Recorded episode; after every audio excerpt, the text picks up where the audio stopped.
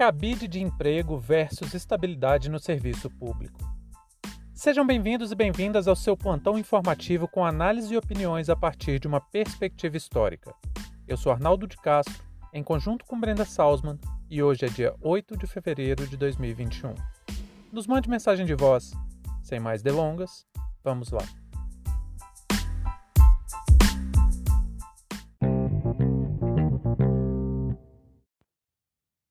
Presidente da Câmara dos Deputados, Arthur Lira, anunciou que sua intenção é fazer avançar a chamada reforma administrativa na casa. O texto prevê o fim da estabilidade no serviço público e também a redução de até 25% de salário dos servidores. A intenção não é nova. Há anos, nossas elites fazem campanhas recorrentes de desmoralização do serviço público e tentam impor a narrativa de que o grande déficit fiscal brasileiro é a garantia de serviços essenciais ofertados pelo Estado.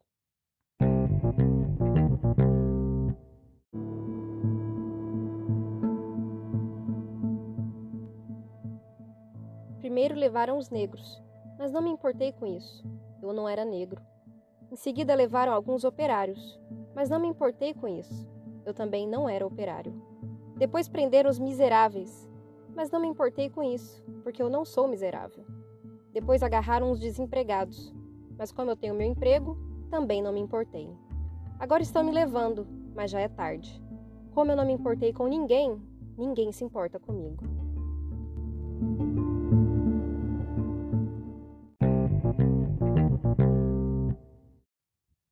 Iniciamos hoje com o poema É Preciso Agir, de Bertolt Brecht, porque não seria difícil imaginar que o dramaturgo alemão tivesse dando um recado direto para a classe média brasileira do século XXI. Egoísta, individualista, desorganizada, sem nenhum espírito de coletividade e muitas vezes desumana. É assim que se comporta a grande massa brasileira, e em especial essa parcela ínfima que acha que não vai ser atingida pela redução de direitos porque tem um salário entre 3 e 7 salários mínimos. Ilusão. Não há erro mais grave para a classe trabalhadora que achar que 1% realmente rico desse país olha para baixo procurando pares. A classe média vai sofrer, amargar com um Estado que não se importa com a pobreza, miséria ou fome.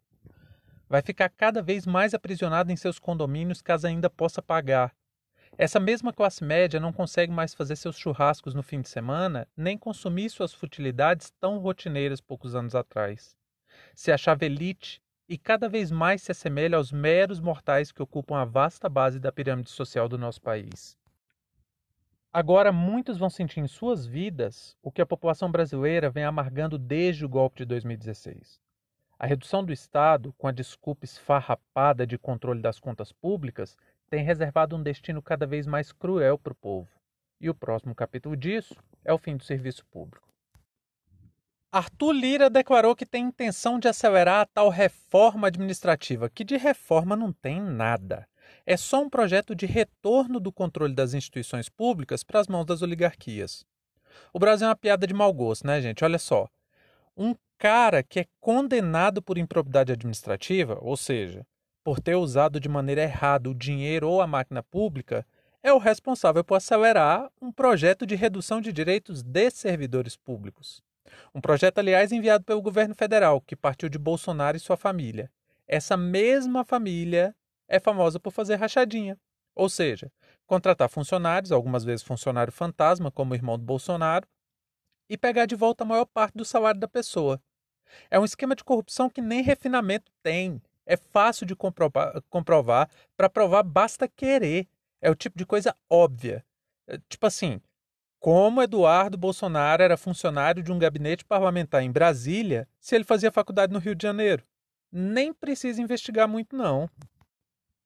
O Hop tem um episódio que se chama Oligarquia. Se vocês quiserem conferir, lá nós exploramos um pouco o controle sobre o voto e o uso do serviço público para estabelecer poder na Primeira República. E é exatamente isso que querem retornar.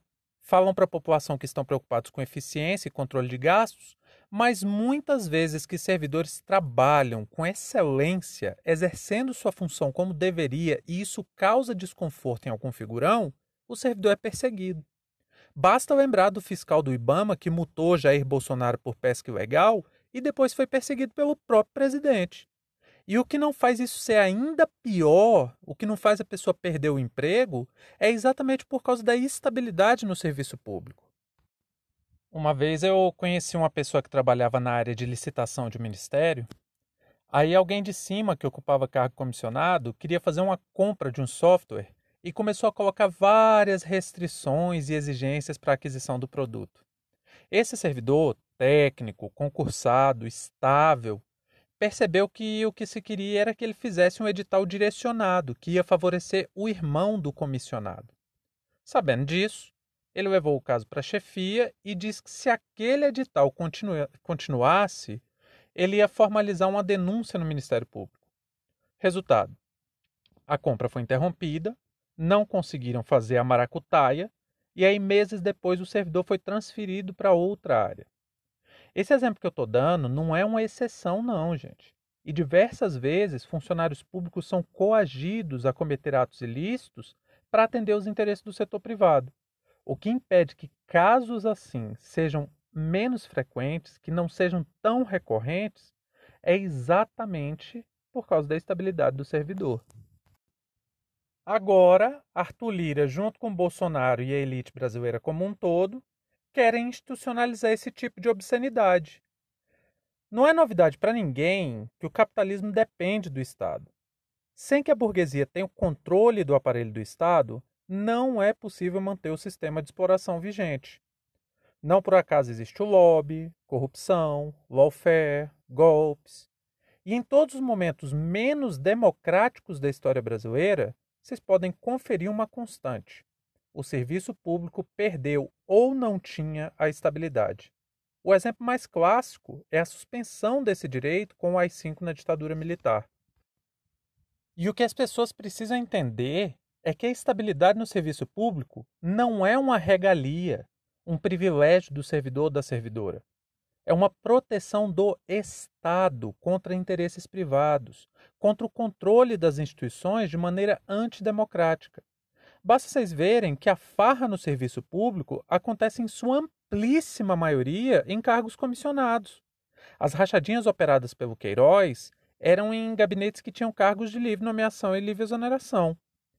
E além da estabilidade, essa gente ainda quer dar a possibilidade de que o governo corte até 25% do salário.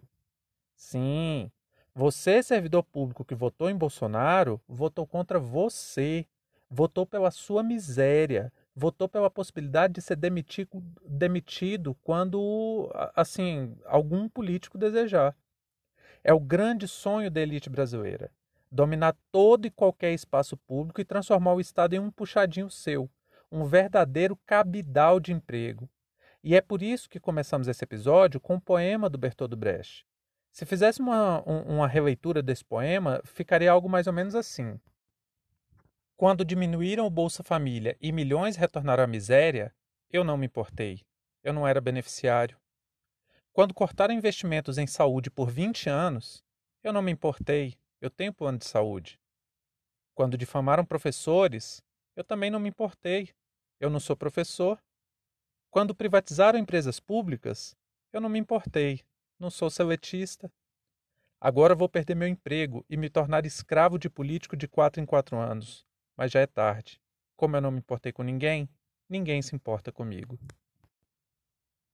E assim segue o Brasil, cada um por si e o neoliberalismo contra todos e todas. Mas saiba que muita gente está lutando por você para frear esse absurdo. Ainda há tempo. Se organize, se envolva com seu sindicato, promova discussões, defenda o serviço público. Fim de papo.